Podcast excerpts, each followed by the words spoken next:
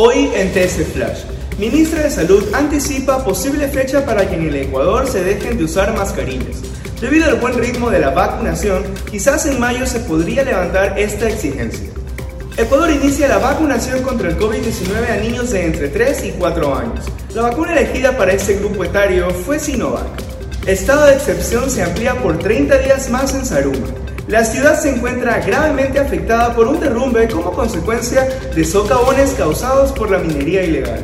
Para más información, no olvide visitar tctelevisión.com y seguirnos en nuestras redes sociales como arroba tctelevisión. Soy Andrés Álvarez y esto fue TC Flash. TC Podcast, entretenimiento e información, un producto original de TC Televisión.